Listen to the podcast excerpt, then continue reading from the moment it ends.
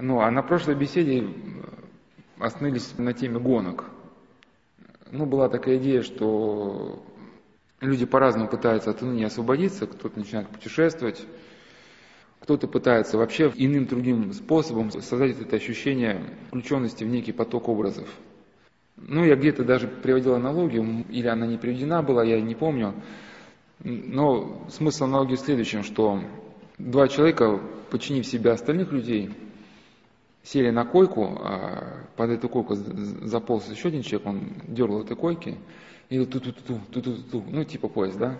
И диктор объявлял, внимание, там прибываем на станцию такую-то. Ну, дверь открывается, и там остальные ребята, которые в подчиненном положении, они одеты в бабушкины платочки, они типа на станции, там вот пирожочки, пирожочки, рыбка там покупайте.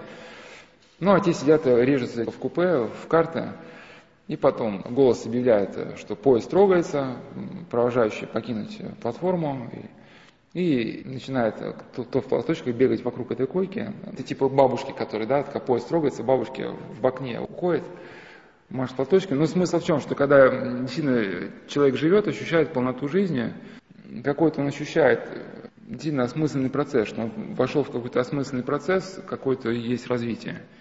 Но оно именно совершается как-то не в отрыве, а вместе с духовным каким-то развитием человека. Когда этого процесса нет, внутреннего какого-то развития, остается только... То есть внутренний ваш поезд никуда не двигается, он стоит на месте, да? И вам нужно создать вот, а, а вы тоскуете без этого экрана, на котором что-то двигается. И человек пытается этот экран создать себе искусственно. Вот идеальный, конечно, вариант, почему так игры привлекательны, что этот монитор он создает тот самый поток движения. Ну и тут, конечно, уже все средства, они идут в ход.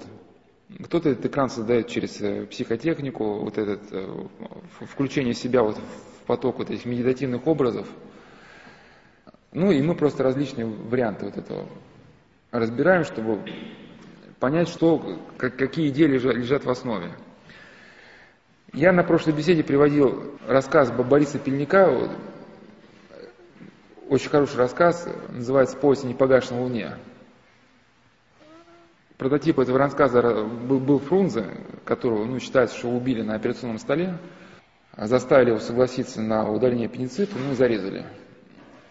И в рассказе как раз упоминается тема гонок, что Фрунзе уже зная, ну там в рассказе он как Гаврилов фигурирует, зная о том, что он умрет, что уже отдан такой приказ насчет него, он начинает гнать на машине, когда у него, видимо, какие-то были периоды трудные в его жизни, он начинал гнаться так, что все там мелькало кругом.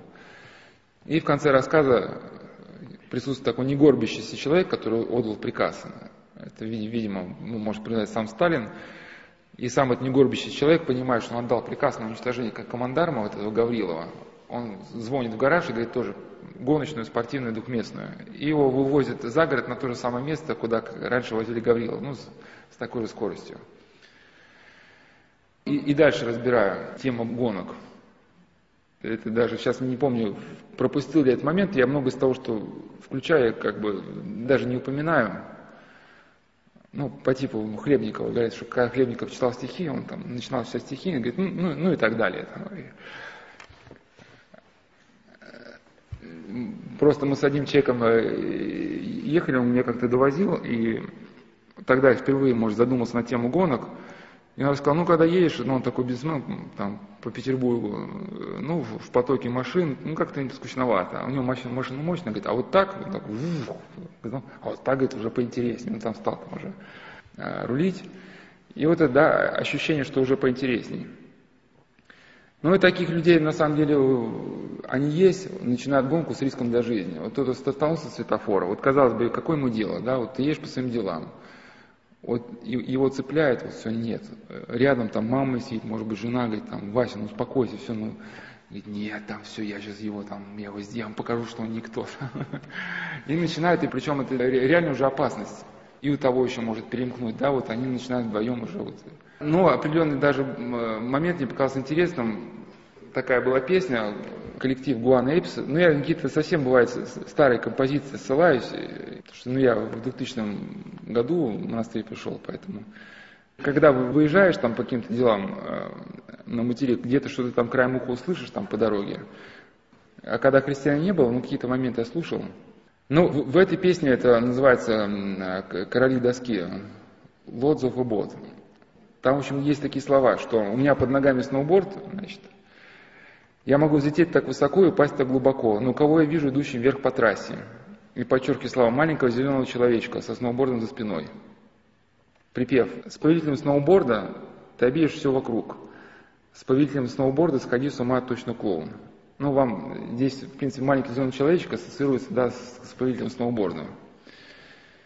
Ну, в, не, в песнях я не знаю, насколько авторы они закладывали смысл, но есть такое выражение, что Бог шельму метит. И человек как бы не пытался скрыть истину, все равно, если он пишет какую-то статью, даже она целиком лживая, все равно полностью уйти от правды не получается, все равно какие-то остаются зацепки, через которые эта ложь становится понятна. И вот э, дальше как сюжет песни развивается. Ну а почему? Что человек может, э, хоть и не хотел этого указать, но смысл в том, что маленький зеленый человечек – это тот самый сноу, пылевой сноуборд, с которым тебе нужно сносить свою голову и быть как клоун. Дальше поет значит, солистка. Я пытаюсь удержаться за ним, если смогу. Мне хочется немного больше, чем быть аутсайдером. Ну, то есть мне не хочется проигрывать. На каждом повороте он меня побеждает. И, может быть, пришло время мне признать поражение. Но, видимо, человек все не может успокоиться, да?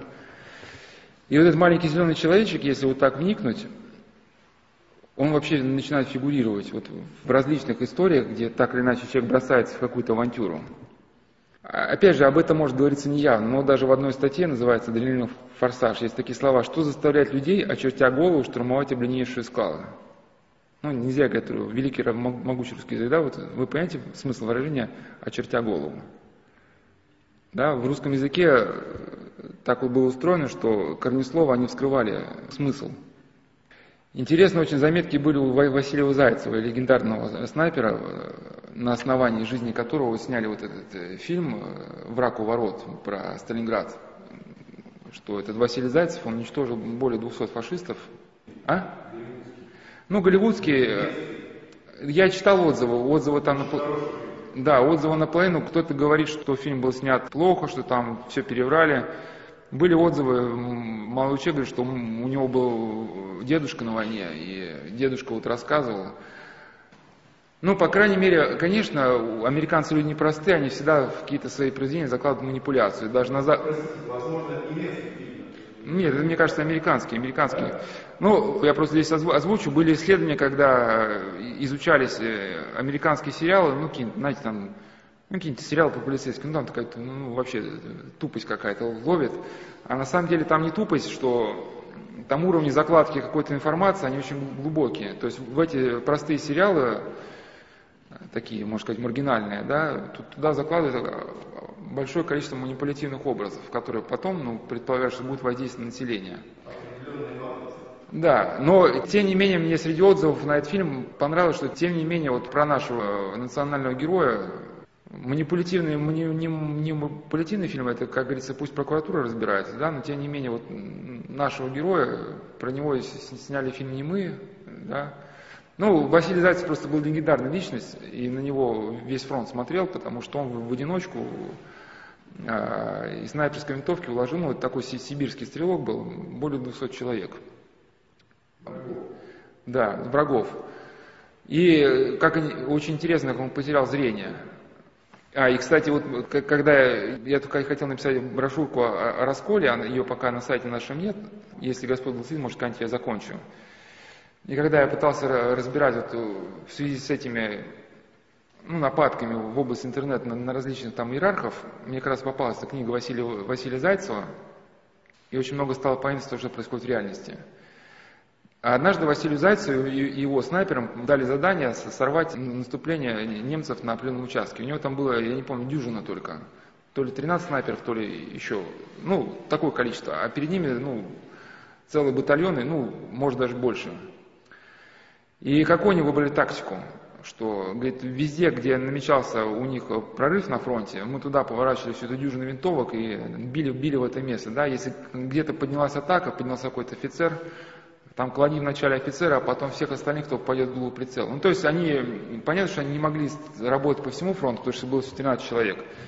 И они просто отслеживали, что мало-мальски на фронте кто-то выдвинулся, вот туда сразу били в эту точку, и в итоге они наступление сорвали. И поэтому сейчас какой-то такой появляется какой-то человек, который ну, а, адекватно что-то начинает понимать, выступает сразу там, поливая его грязью, там, вали, бей, там, там, везде пиши на него отзывы, да, появится другой, всем скопом наваливается на него, ну, по этому же принципу. А, и как раз вот то, что я говорил э, про чертей, Господи помилуй, она вот как раз связана с этим наступлением. Они наступление сорвали и, и вошли в боевой азарт. И Э, те немцы, которые уже поняли, что наступление сорвался, они поднимают руки и, мол, сдаются. И он пишет, Василий Зайцев, наш план удался, как говорится, по всем статьям. Ну вот они сорвали наступление, наши пулеметчики, стрелки, артиллеристы отрезали им пути отхода, прижали к земле. А, я прошу прощения, не подняли руки, а они готовы были сдаться. Мне даже показалось, что они ждут лишь момента, чтобы поднять руки. И, и подчеркиваю, и тут черт дернул меня отличиться в захвате пленных. Черт – это тот самый боевой азарт, который порой затмевает разум. Но он выскочил из своего укрытия, дал желтую ракету и просто побежал к этим пленным немцам. Ну, сейчас я на белом коне, сейчас у них приму сдачу. И он никак не ожидал, что немцы начнут открыть из минометов прямо по своим. Они решили просто уничтожить своих. Осколками ему повредило глаза Василию Зайцеву. И вот я уж потом не изучал, как его история дальше развивалась. Но то, что интересно, что человек даже, он не говорит о своей религиозности, но он тоже упоминает это слово «дернул черт». Да? И то там, то здесь эти фразы, они возникают. Вот я в качестве эпиграфа к этому циклу взял слова из фильма «На гребне волны». Там главный герой смотрит на те грабители, которых он хочет поймать. И девушка, она ему говорит, у тебя бывает такой же взгляд, как у камикадзе Джонни. Я видела это. Боди это чувствует за версту. Он поведет тебя к пропасти. И дальше. И тут Боди выходит из угла. У Джонни свои демоны. Да, Джонни? Говорит Боди, внезапно появившись. Ну, тоже, казалось бы, просто слово, но опять же, да, мысль подали. Это если кто читал «Преступление и наказание», там речь была о Порфирии Петровича, следователя. Он Раскольнику объясняет, что вот когда нету никаких зацепок, да, кто мог совершить это убийство, кто преступление, следователь как бы ставится в тупик – и вот у него появляется один единственный подозреваемый. И вроде бы все у этого подозреваемого чисто. Но когда заговорили об убийстве, он вроде как побледнел. Ну, вроде как бы побледнел, потому что воздуха не было. Но как-то уж очень натурально это побледнел. И опять мысль подал, да? А в другой раз опять ни с того ни с сего заговорил об этом преступлении. Вроде как бы просто так, но опять мысль подал. Я приводил, значит, э, еще рассказ э, о Ироне. Это был такой э, подвижник, у которого развилась страсть гордости, он был такой, значит, много молился, знал Священное Писание наизусть, многие моменты. Но когда развилась страсть гордости, он стал ругать других отцов и считать, что он выше всех. В итоге он повредился умом, и там сказано в истории Ирина, что бес стал гнать его словно огнем. Он остался в пустыню, пришел в Александрию, в столичный город, и стал проводить время там на скачках на ипподроме. И вот это тоже фраза, да, значит, э, сходить с ума как клоун. Вот если так вникнуть, я просто собирал, э, ну, пытаясь понять феномен игры, там слова или какие-то зарисовки на тему игры, вот эта тема схождения с ума все-таки, она так или иначе она просматривается. А, вот это было такое знаменитое стихотворение Джима Моррисона, э, что однажды я хотел что-то познать игру, а однажды хотел, ну, на русский перевод, войти в глубь ума, познать игру о том, как чокнуться она.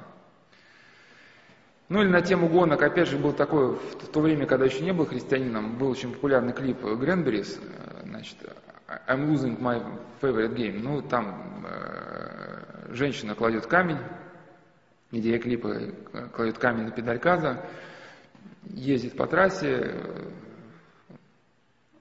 машина не выдерживает вот этого психологического давления, и те, кто пытаются с ней в лобовую атаку выйти, потом все-таки сворачивают, переворачиваются, на каких-то людей давят.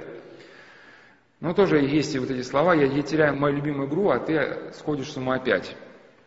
То есть определенным образом мы этот момент не можем сбросить с счетов, и действительно, если вот так э, поговорить с людьми, которые были в аварию, наверняка можно найти такие истории, где люди сами не могут объяснить, что произошло в какой-то момент они почему-то вошли в аварийную ситуацию, да, и, и сами не знают почему. Вот, вот что-то, как, какой-то тумблер выключается в голове, когда включается, уже происходит ну, аварийная ситуация. Ну, также еще один момент, который мне показался интересным, то вот эти водители, которые лихачи, а, разогнаться, обогнать, там, перегнать, на них не действует, ну, на которых не есть ни, штрафы, ни мольбы близких. А, ну, как, как они замечают, э, другие люди в бутоне, как правило, обидчивы, риски, что делать общение с ними трудно переносимо. В начале беседы приводил э, э, выдержки из исследования «Клиника психологические особенности коррекции поведения при игровой зависимости». Почему я приводил выдержки? Потому что, как правило, таких экстремалов их пытаются преподнести как людей очень таких развитых, как будто это люди, принадлежащие к некой более высшей расе. Да? Мы-то с вами остальные все какие-то там, не знаю, чудаковатые провинциалы, которые ну, в жизни как таковой не видели. Ну, с точки зрения концепции экстремалов. На самом деле, если брать серьезные исследования, которые изучали игроков, на самом деле это люди-то не такие благополучные, счастливые это люди, да, они коммуникабельные, но эта коммуникабельность вырастает не широкой души. Это такие отношения на, на день. И в личной жизни они инфантильные, капризные, хотят стать всеобщим балованием, центром внимания.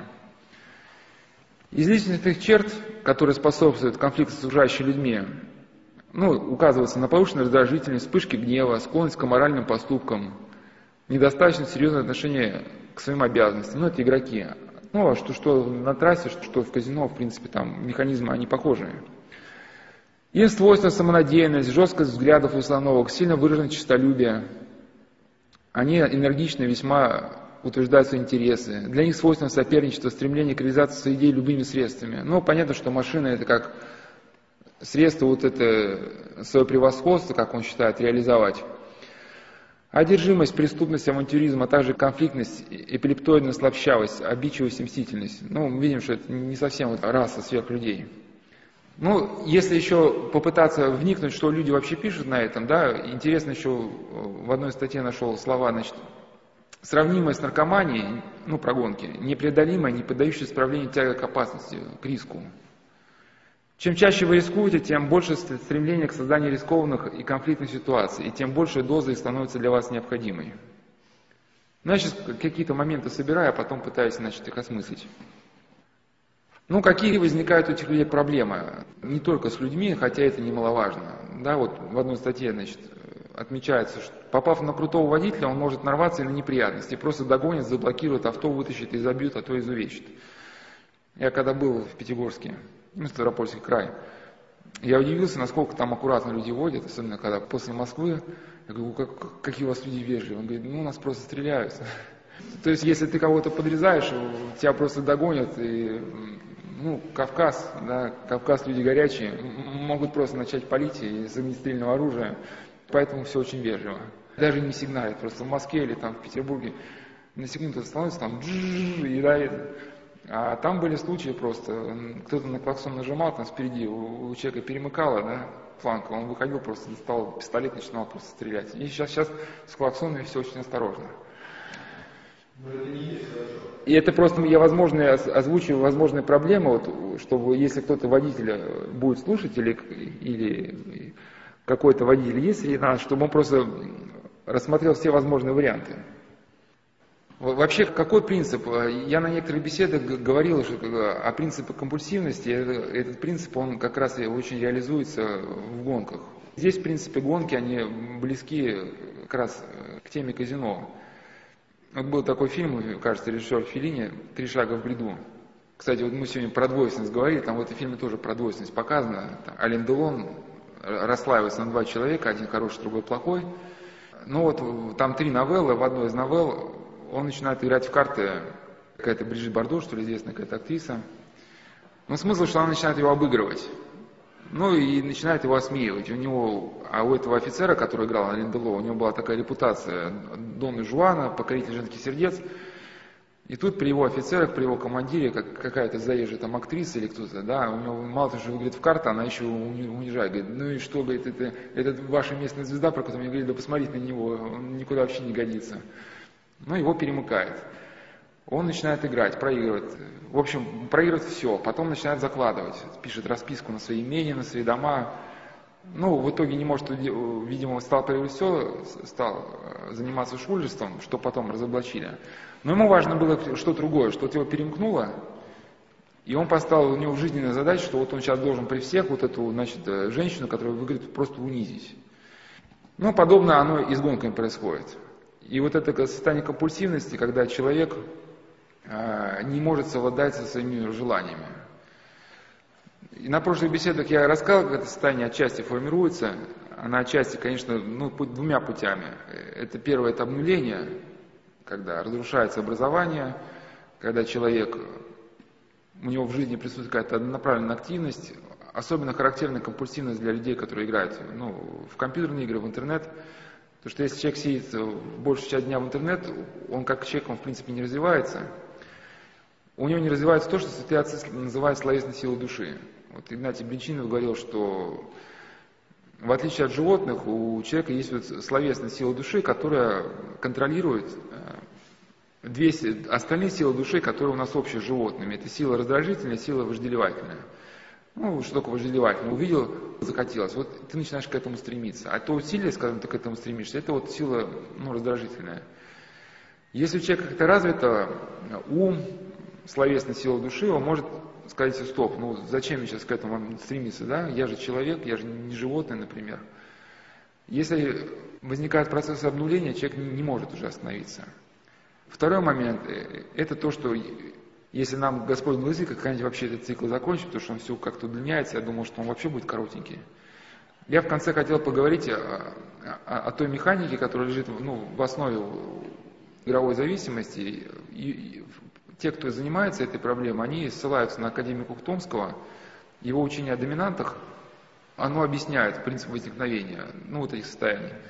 Дело в том, что наша нервной системы, оно не, не является как бы раз и навсегда каким-то законченным. И то же самое состояние гнева, если мы в состоянии гнева что-то прокричали, разбили тарелку, мы определенным образом свою текущую доминанту усилили этими поступками. В следующий раз, когда эта доминанта выйдет на поверхность сознания, она будет уже сильнее. Ну, понятно, что эти процессы, они, в принципе, нам э, что должны, я просто часто это повторяю, может, кто-то уже устал, кто на беседу ходил, ну, просто люди новые. Вот этот механизм доминанта, он, он вообще в идеале, конечно, должен помогать был человеку мгновенно получать доступ к своему прежнему опыту. Если э, человек учится, например, в университете, да, приходит из дома, дома он был одним, пришел в университет, у него сразу настроился на учебу, у него изменяется как бы мышление становится другим, он сосредоточен. Вот у меня включилась как бы его ученическая доминанта. Ну вот, или такой конкретный пример, то, что часто привожу, рукопашный бой. Все, что на тренировках человек делал, оно в экстремальных условиях будет воспринято автоматически. И поэтому вот эти приступы вспышки гнева, которые многие из нас страдают, они начались еще э, задолго до самих вспышек, за несколько лет, может быть, ну, может не за несколько десятков лет. То есть человек потихоньку, потихоньку он думает о гневе, что-то там про, про кого-то говорит, и доминанта все усиливается, усиливается, усиливается. Потом она пересходит в не такое уже неуправляемое состояние, когда она просто прорывается и захватывает человека. Вот эта компульсивность, она в определенном смысле она реализует, реализует даже в казино. Вот состояние игрового психоза, когда человек не, не способен уже ни о чем другом думать. Или на трассе не способен друг, думать ни о чем другом, вот как Ален Делон хотел красавицу унизить, так вот кому-то хочется обогнать. Вообще вот эта неотступность, в принципе, она в человеке присутствует, когда хочется догнать во что бы то ни стало. В принципе, святые говорят, что страсти, они паразитируют на каких-то естественных наших склонностях.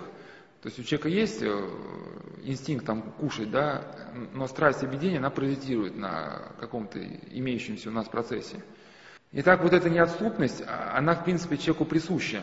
Как вот писал академик Павлов, он писал, что это качество вообще должно присутствовать у настоящего исследователя, должно какое качество присутствовать?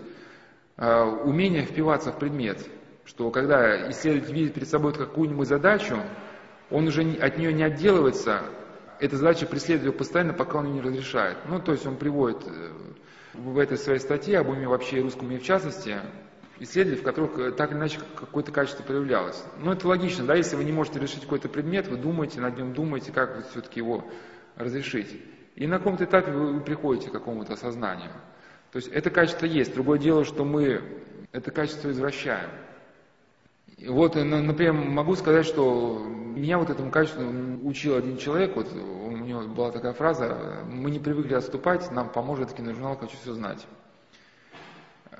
Это качество в определенном смысле, оно может принести какую-то пользу. Я вот раньше э, все не добивал, когда я там к одному человеку обращался с вопросом, там что-то в книге мне было непонятно. Ну, я спрашивал, я был готов, что мне скажут, ну да что ты ну, беспокоишься? Ну, ну, встретил ты, встретил, ну ладно, не бери в голову. А, там, это, это, значит, человек со мной, ну, это было в одном монастыре, он спускался на библиотеку, он говорит, так, вот сейчас в этой книжке то, что спрашиваешь, написано. Так, где эта книжка? Так, звонит, значит, библиотекарю. Почему не вижу на полке эту книжку? Значит, кто ее взял? Нам нужно по этому момент посмотреть. Говорит, я не знаю. Говорит, ну спустись, посмотри там по базе данных, по формулярам, у кого эта книжка. Он смотрит, там, я вот формуляр не вижу. Ну, но книжки нету. И тут, тут же совершается звонок, значит, внести эту книжку в список заказов, да, или тебе дают поручение, что когда ты будешь в отпуске, значит, ты купи. Ну, и, и вначале не понимал, что это человек делает. Ну, казалось бы, да, какие-то мелочи, но с другой стороны, это понятно, что, э, ну, если у вас там, у кого-то э, дети появятся или есть, вот таким образом а, они приучаются к тому, что проблему нужно ну, решать и доводить до конца. И, в принципе, только так, но это один из способов даже победы над унынием, потому что для уныния характерно то, что человек ничего не может завершить. Ну, в принципе, даже английская психиатрия, она рассматривает этот симптом невозможность совершать ежедневные свои дела, потому что человек все бросает, ему все тошно. И при, приучать себя все доводить до конца, это, в принципе, хорошее качество. Но другой вопрос, что если способность как-то извратиться, она перерастет в такую, ну, гонки. И, может, даже привел бы такой еще даже фильм, где эта способность, она, ну, так показана, называется «Жестяной кубок» с Кевином Костнером, там он играет, ну, значит, игрока в гольф. Я уже сюжеты точно так не помню в каких-то, может, каких-то частях ошибусь, но смысл, что он уверенно выигрывает этот турнир по гольфу, но вот ему хочется какой-то заложить шар, вот там издалека бабахнуть, и чтобы этот шар, ну, то ли в лунку сразу попал, то ли как-то с ходом получил какое-то заработал очко. И он мажет, там, второй раз мажет, третий мажет. Ну, кажется, он в итоге выиграл, но смысл, что это, в принципе, то же самое в кубиках, кто в кости играл. Вот этот момент, когда человек просто западает на эту идею, что ему надо выкинуть там 6-6, там, или что ему надо выиграть. И весь мир сужается вот до этой идеи. Просто здесь уже как бы наша словесная сила души, она э, нам показывает, где процесс патологический, то есть к какому процессу можно следовать, например, с этой книжкой, да, довести до конца. Но опять же, какие-то процессы не обязательно до конца доводить. Вот, если там какая-то щелочка осталась, уже три часа ночи, человек не выспался, а вот компульсивные люди, если он, он, он что-то моет или убирает, он, будет мыть, убирать, пока он там не рухнет. Да, вот я рассказал про одного американца, который надо было ехать куда-то там в другой штат, он ехал трое суток, пока не въехал в дерево. Ну, у него уже компульсивное расстройство, он не мог остановиться, взять, остановиться в гостинице, поспать, покушать. Вот все, ну, перемыкает. От этого момента учит нас себя держать в руках, это пост. И поэтому постом пренебрегать не надо. Те люди, которые говорят, что поститься не могу, не могу обойтись без этих котлет, надо понять, что эти люди будут страдать. Ну, во-первых, от депрессии, во-вторых, от компульсивности. И огромное количество немотивированных убийств, наверное, связано вот именно с тем, что, что одна из причин, что пост уходит из нашей жизни. Ну, по крайней мере, совершенно точно я усматриваю между, связь между постом и наркоманией. Ну, кто-то может не согласиться, но, но у меня вот такие наблюдения были, что люди, которые впоследствии пришли к наркотикам, они были зависимы ну, в своем детстве от вкусной еды. Если была какая-то вкусная еда, что да? Ты не по этому поводу? Нет, нет, нет. Что нет? Ну да, да. Но, но, но причем зависимо, что они, что они не могут удержаться. Если видят какую-нибудь там баночку с йогурта или какую-нибудь котлетку, вот все у них настолько их трясет. А?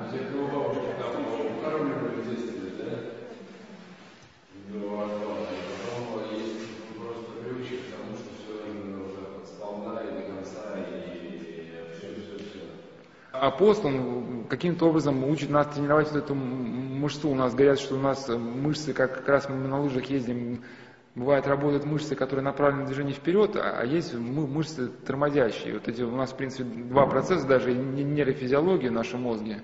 Есть процессы тормозящие, они тоже нам нужны. Потому что понятно, что машина без тормозов – это мертвый водитель. Но вот пост он чему учит? Что вот там хочется есть, вот даже ошлюни текут, да, вот бывает. Вот реально с людьми, когда разговариваешь, когда особенно первый Великий пост, если он проходит ну, по-правильному, ну реально в глазах просто темнеет. Когда время еды, человек помнит, что ты раньше ел там и то, и то, и хочется есть, и в глазах темнеет, в голове какой-то вообще сумбур. Но вот если человек вот в эти моменты учится проявлять силу воли, потом станет легче. Как-то э, к поступу люди привыкают. Но э, смысл в том, что у человека вырабатывается вот некая внутренняя вот эта мышца, такая какому-то самоотказу. И, в принципе, главная проблема это наркоманов, она в том, что он себе не может отказать, что бывает настолько сильно хочется, как писал там один нарколог, замечательные слова, я постоянно их привожу, мне очень нравится. Наркотик вытесняет любую другую мысль сознания. То есть хочется так, что не пером описать, не сказки рассказать. Но никакого, никакого противовеса в жи- человек в своей жизни не выработал этому процессу. Если был хотя бы минимальный навык поста, он, хотя бы сумел бы как бы сказать себе, ну, пытаться хоть как-то тормозить. Если вы сумеете отказать себе в этом пирожке несчастном, да, который вам хочется съесть там в пятницу, ну, если он пирожок постный, можно и съесть, почему нет. Но если там какой-нибудь кусок торта, то вы сумеете отказать себе вот и в желании, например, поунывать. Ведь это состояние уныния, оно, оно очень страшно на самом деле. Когда один батюшка говорил, что, говорит, не дай Бог печаль. Я думаю, ну что такое печаль? Ну, ну в окошечко посидел, ну сгрустнулось, что, что такого? Ну, а на самом деле печаль это скорее то, что сейчас называется... Святые отцы, конечно, они не стали задачу целиком классифицировать все явления, они говорили о сути, но печаль это то, что человека полностью, полностью выбивает из колеи, когда ничего не хочется делать, человек не может ни молиться, ни читать, все тошно. И вот как один человек писал о себе, что он заперся на даче и несколько лет тупо пил. Говорит, нальешь себе стакан пойла и жалеешь себя. И вот это желание, когда что-то в жизни не сложилось, тебя не оценили, не похвалили, или ты сделал что-то много сделал, а начальник взял, предпочел другого человека. Ну и мало ли что. В общем, нереализованные желания. И вот эта бездна начинает смотреться в человека, и, и человеку предлагает себя пожалеть. И это настолько трудно отталкиваемое состояние, что человек, который эта мышца не накачана, он очень быстро идет на столкновение с этим помыслом и начинает в этот помысл входить, жалеть себя. Приходит домой, вначале просто себя жалеет, а потом под водочку оно жалеется лучше. Но каким-то образом, если ничего не удается сделать, надо начать с православного поста. И надо сказать, что вот этим даже различные благонамеренные мужчины, они, они вот этим пользуются, когда добиваются каких-то женщин, но это понятно, что даже это когда немцы свой первый спецназ организовывали, я не помню, как он назывался, там, Гонзалев, что ли, или как-то типа такого. Ну, в числе прочих навыков э, владеть оружием, таким-сяким, в числе прочих навыков это был навык ну, если надо завербовать какую-нибудь женщину там, да, или, или еще что-то, каким-то образом ее использовать в подрывной деятельности, вот был навык ну, такого, значит, как это знает, охмурения, что ли, да. И причем, чем женщина, казалось бы, более неприступна, тем она больше уязвима, потому что она, ну, если она горда. И существует даже э, такой значит, простой способ, когда, ну, когда на женщину просто не обращать внимания. Или когда просто прилюдно унижают, у него вот это, как и на трассе, как у мужчин, да, у него возникает желание отыграться, или каким-то образом себя проявить, либо доказать, что она на самом деле она не такая, и на этом обратном движении ее, ее и подлавливают. А потом мужчина просит нее прощения, он такой, значит, кроткий, раскаивающийся, да. Но это такой, как бы, примитивная модель, но она вот почему-то она всегда реализует, ну, реализовывается. Ну, это и то же самое с мужчинами. Его поддевают, его прилюдно унижают, а потом у него просят прощения.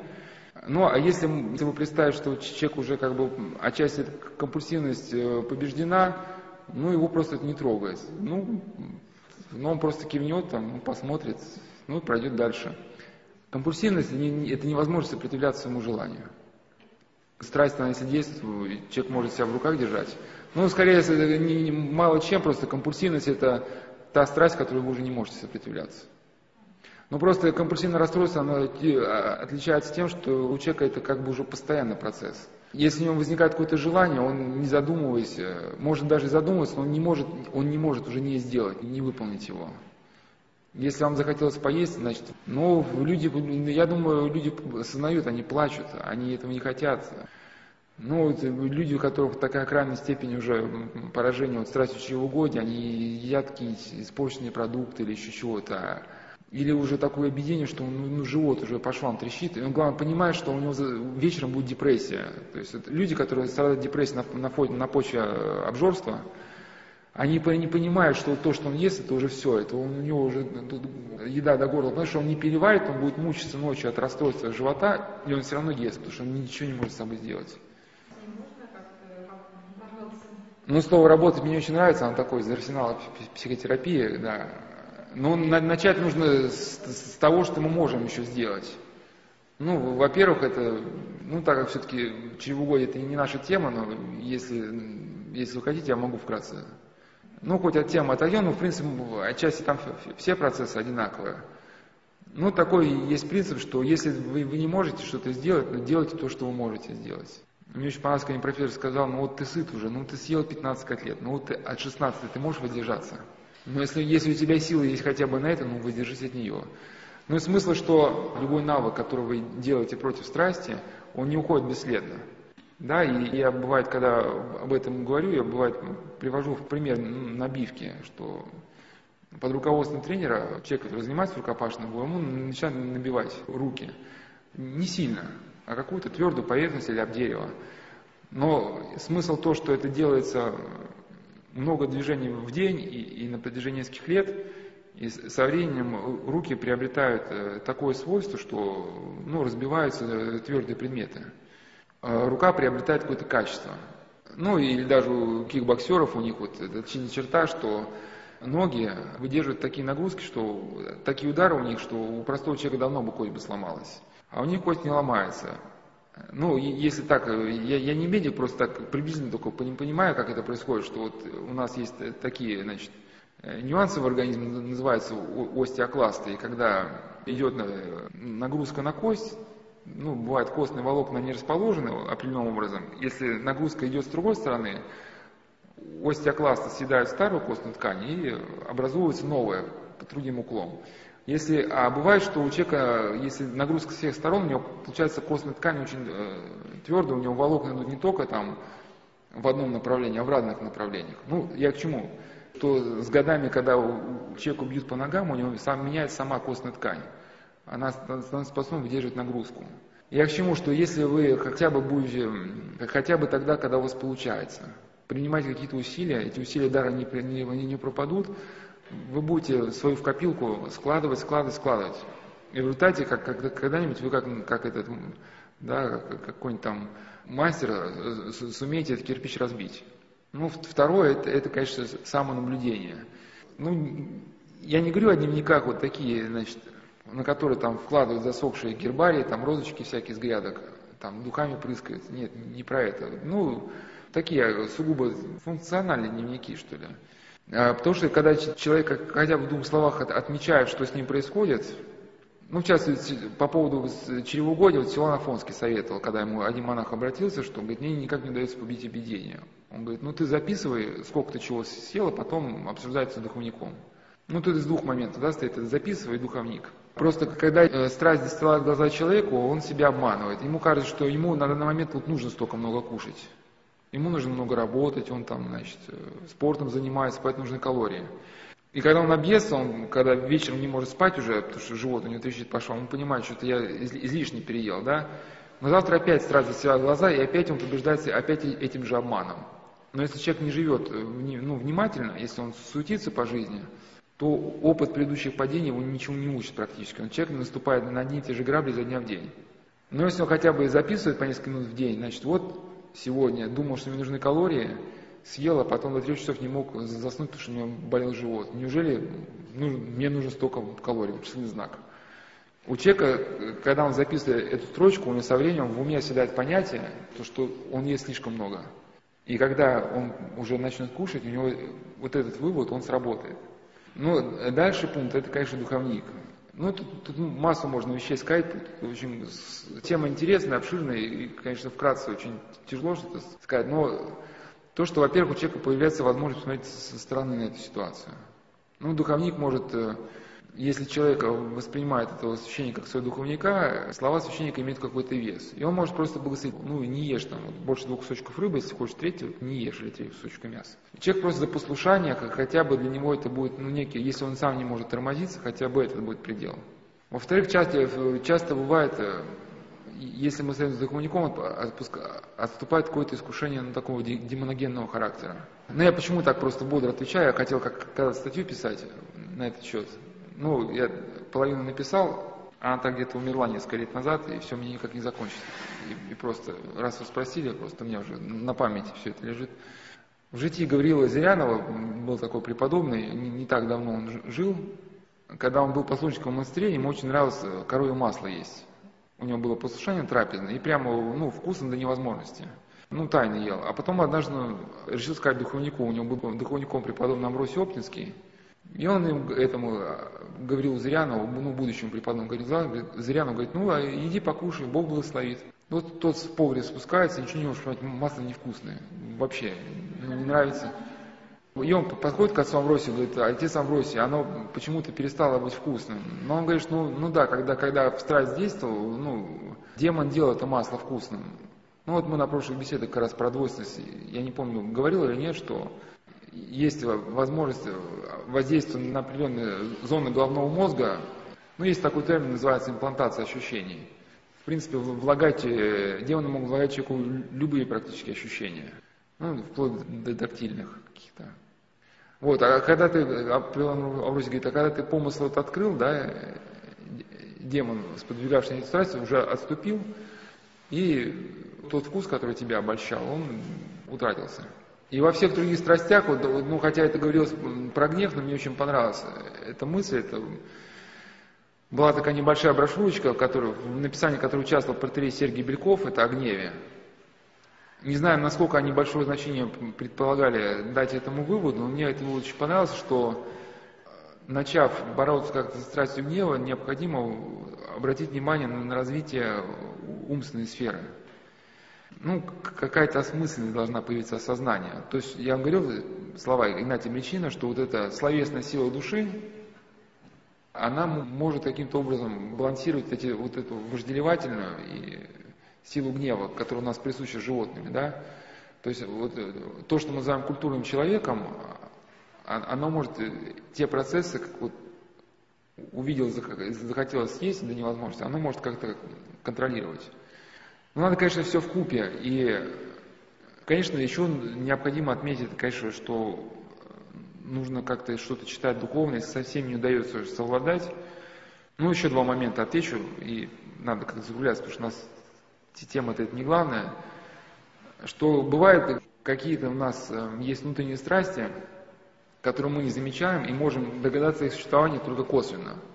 Один миссионер говорил, что если человек, живя в церкви, не исцеляется какой-то страсти и падает в какие-то видимые грехи, значит, возможно, в нем живет то, чего он не сознает, и вот это несознаваемое влечение, оно может быть гораздо страшнее, чем вот эти видимые падения. Ну, может человек э, чем-то гордится или считает э, других людей отбросами, или еще какая-то у него идея. Ну, как у Раскольникова. У Раскольникова, да, была вот эта теория, что он сверхчеловек, а все остальные – это как бы навоз и удобрение – вот он убил эту старушку, но если бы он не остановился, как Порфирий Петрович говорил, может быть, он вообще миллионы бы убил бы людей. И у людей, которые пьют, и он говорит, ну что ж, я исповедуюсь, причащаюсь, почему не перестаю пить? Вот бывает, что на глубине души что-то живет, что-то живет, что человек не знает, и он может узнать, что в нем что-то живет, только потому, что он во что-то падает. Ну, часто, э, как говорил преподобный Паисий Афонский, объединение характерно для людей гордых. И когда гордый человек о себе что-то мечтает, очень много, но когда уже объешься, причем до такого состояния, что встать не можешь, как-то ты начинаешь думать все-таки, что я, наверное, не такой идеальный, как вот мне представляется в моих мечтах, да, и вольно-невольно уже как-то приходится смеяться хоть как-то. И пока человек он не определится по отношению к своей гордости, эти падения будут продолжаться. Ну и на чем вот я бы закончил, это необходимость каким-то образом приобщаться к какому-то, ну, хотя бы какому-то минимальному благодатному, что ли, состоянию. Если мы были бы внимательны к жизни, мы заметили, что когда мы внутренне опустошены, э, невозможно удержаться никак. Мы приходим, садимся за стол, и внутри нас какая-то бездна разверзается, и вот это чувство несыщаемости. Или бывает, когда вот мы там причастились особенно, или какое-то у нас было благодатное какое-то, ну, помолились как-то, ну, на душе мир, покой, и как-то вот приходишь, съешь один-два куска, и вроде чувствуешь сытость какую-то, да, и вроде понимаешь, что как-то все больше не лезет. И поэтому, если у человека вообще не удается ничего поделать, постоянно мы не можем что-нибудь читать, там, да, духовно, но хотя бы можно как-то подумать, чтобы как-то свой прием пищи, может быть, так распределить, чтобы перед приемом пищи было какое-то молитвенное правило, или, может быть, перед обедом глава Евангелия, или что-нибудь в, таком духе. И тогда просто человек увидит, ну, что ему как-то становится полегче. То есть не, не приходить к, к столу, ну, то есть стараться свой день выстраивать так, чтобы перед принятием пищи, чтобы не было вот такой постоянно какой-то гонки или суеты. Чтобы у человека было какое-то время собраться. И тогда ну, вы что как-то нам по-другому все происходит. Но еще раз подытожу, что если не получается что-то сейчас, главное не бросать, потому что сегодня не получится, завтра не получится, а послезавтра, может, возьмет и получится. Те усилия, которые мы, мы потребляем, со временем эти усилия накапливаются, они становятся навыками. Ну, вот я часто привожу этот пример про рукопашный бой. Вот есть такие, вот, называются удары тысячники. Ну, или как минимум рукопашный бой, как, какой-то удар нужно 300 раз сделать. Ну, что, о чем говорит? Что если вы солдат в окопе, кто-то там саперной лопаткой, какой-то противник на него бросается, а солдат видит кирпич рядом лежит или какой-то камень, да, у него в, реальном бою не получится схватить камень быстро и защищаться камнем. Он должен вот этот э, хватательный эффект, что он хватает камень или кирпич, вот, в условиях зала 300 раз, вот, допустим, схватить кирпич, если он хотя бы 300 раз этот прием выполнит, можно надеяться, что в боевой обстановке он достаточно сумеет быстро его также схватить. Но я к чему, что э, навык становится частью природы. И поэтому надо продолжать и продолжать. И, и учение о доминантах нам позволяет говорить о том, что со временем ваш навык, который вы вырабатываете, укрепленный силой благодати, он будет действовать. Ну, тут, конечно, нельзя разделять благодать и, и человеческие действия, потому что тот же самый православный богослов Жан-Клод Ларше, который, у него книжка есть «Исцеление психических болезней», у него там есть хорошие слова, что э, вот какие-то человеческие средства, когда им споспешествует благодать и молитва, они приобретают какое-то другое качество. Ну или я вот такой, на основе этих слов вот в прошлой беседе приводил образ корабля. Да, что мы вот эти все человеческие средства, может быть, а, слова о навыках, это мы как бы выстраиваем кораблю, который не имеет киля и парусов, которые вообще неуправляемые. Мы строим к нему мачту, паруса, веревки, ванты, киль, а, а благодать это вот эта та сила, которая уже наполняет этот парус, корабль движется.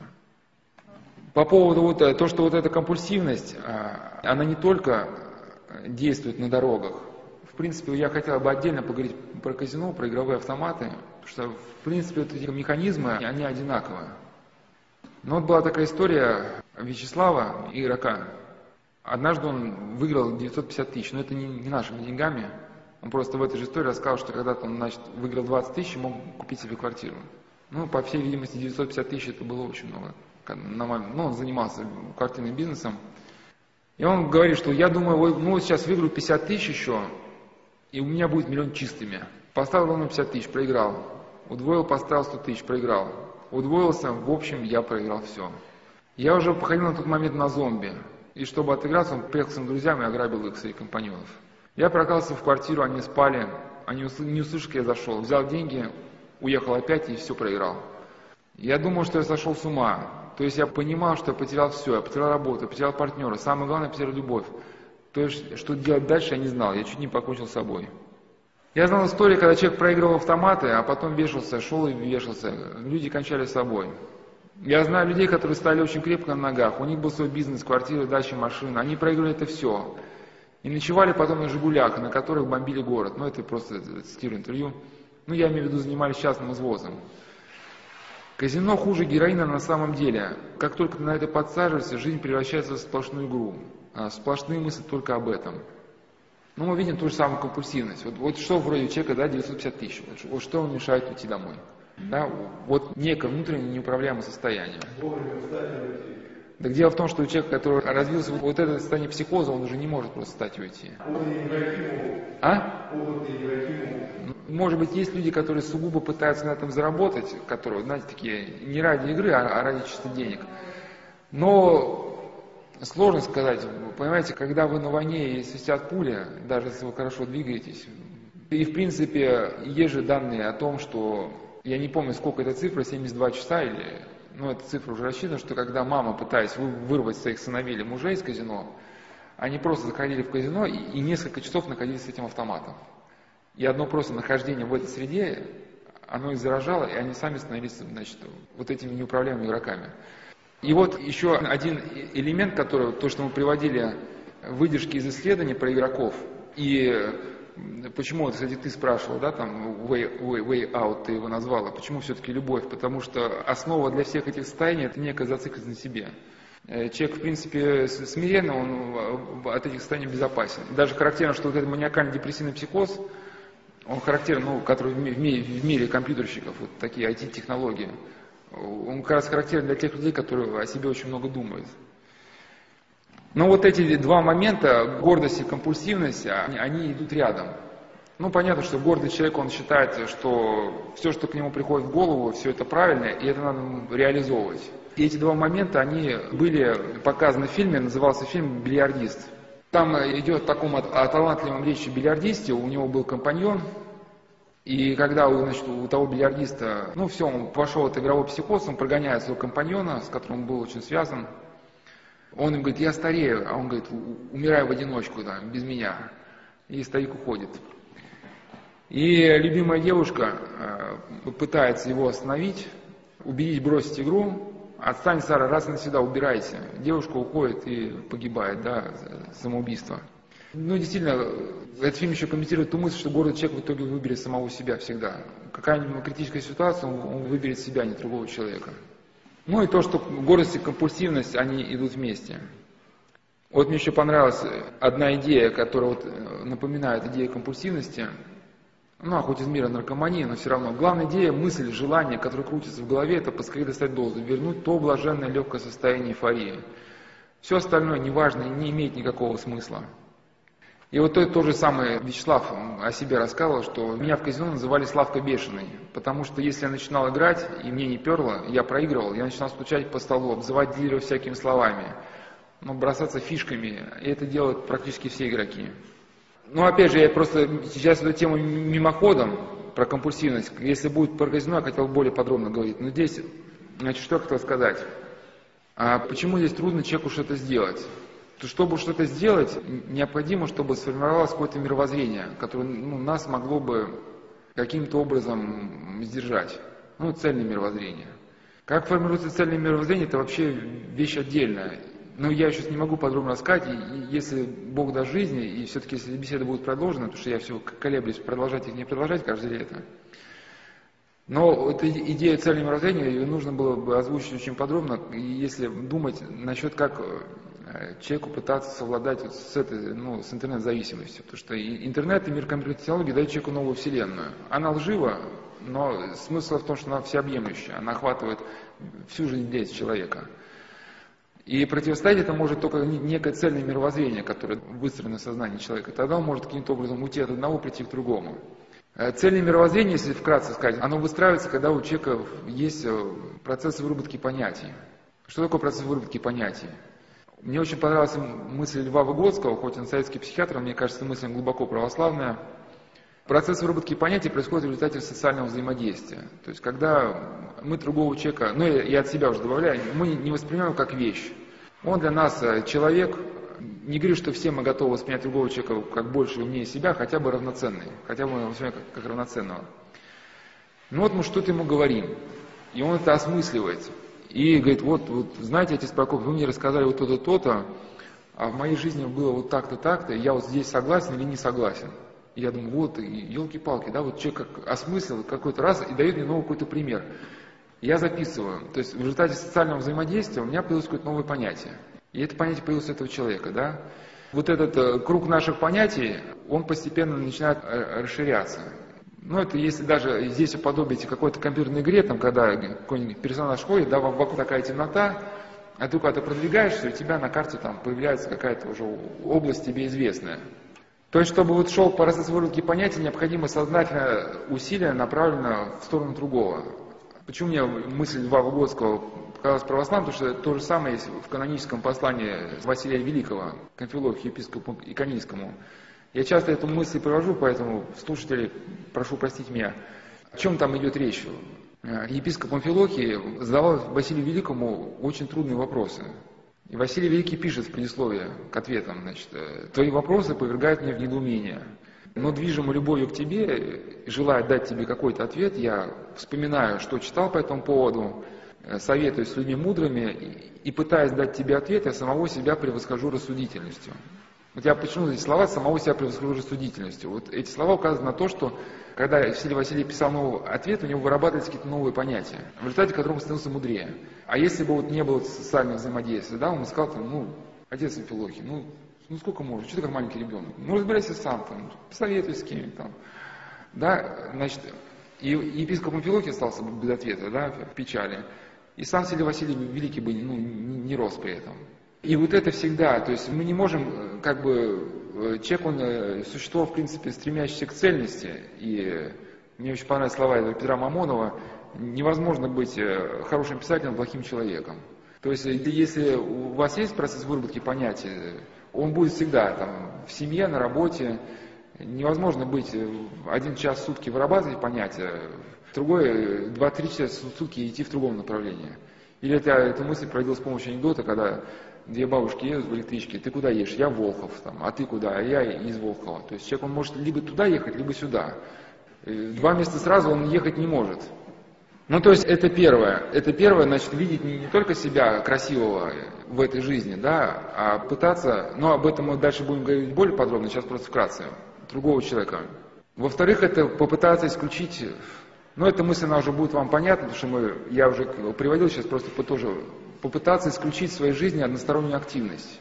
То есть нам нужны какие-то дела, и э, работать никто не запрещает. Но жизнь человека не должна быть одна только работа.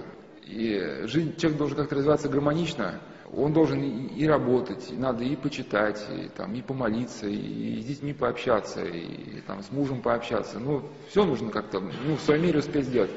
Когда жизнь начинает только работать, ну, он спешит, там мне некогда, да, с детьми он не общается, а ведь дети, я хотел, когда мы, если дойдем до, до, до темы нейронных сетей, почему именно любовь спасает человека? Что тут, только любовь, она способствует развитию нейронных сетей, ну, в нашем сознании. Ну, это, в принципе, то же самое выработка понятий. Ну, и как я пытался вопрос учить, наверное, наверное, дети в Божьем плане, э, это был некий такой даже противовес, ну, процессу закостеневания.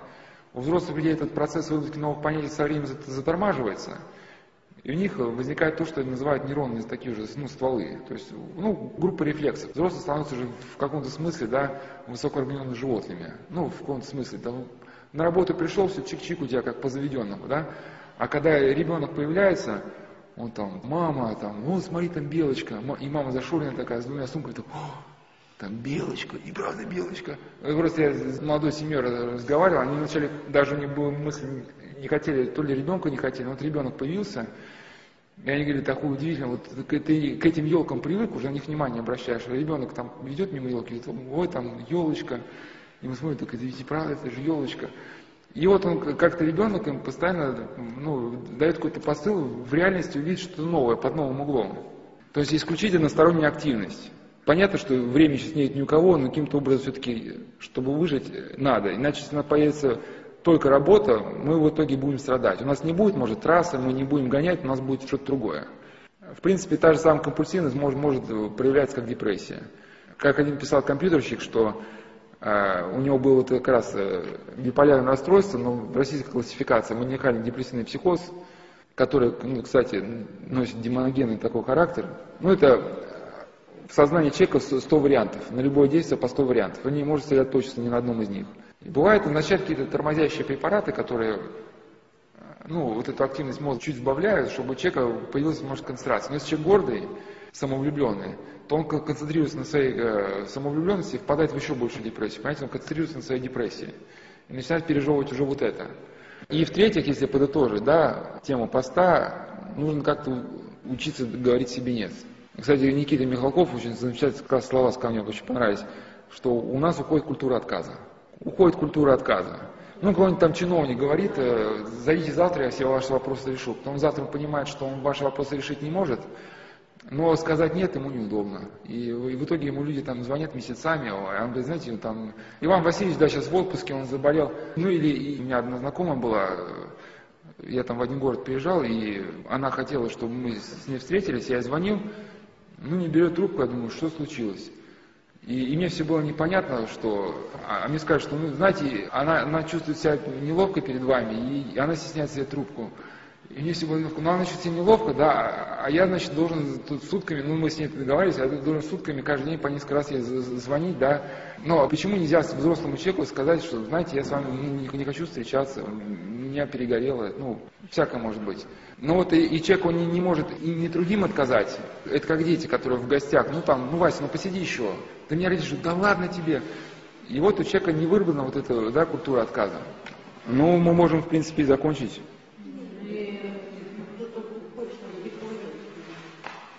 Пожалуйста, ну если у кого-то есть желание, то может еще... А?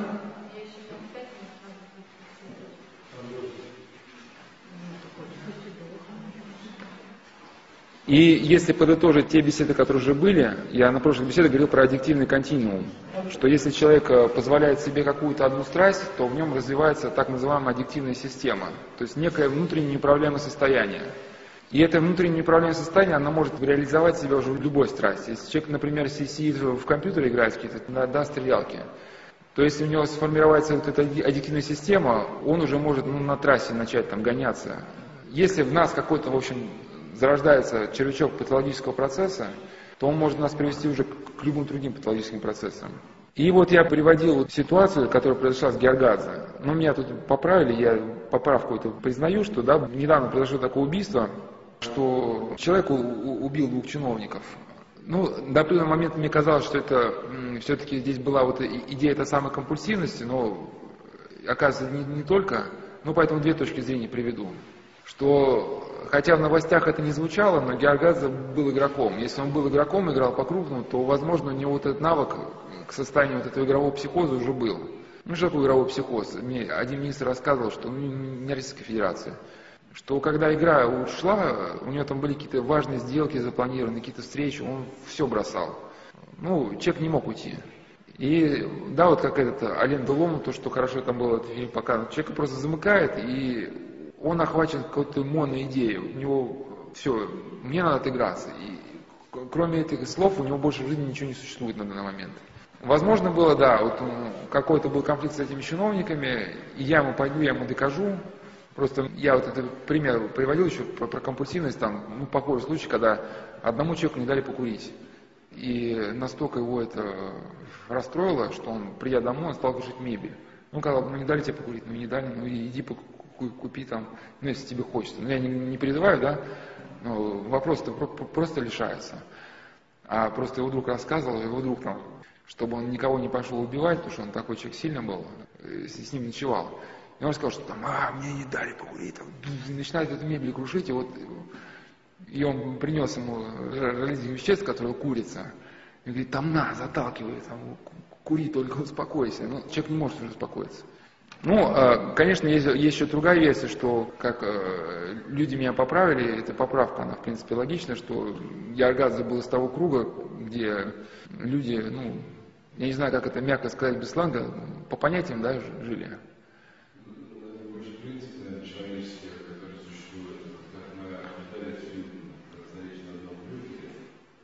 Ну,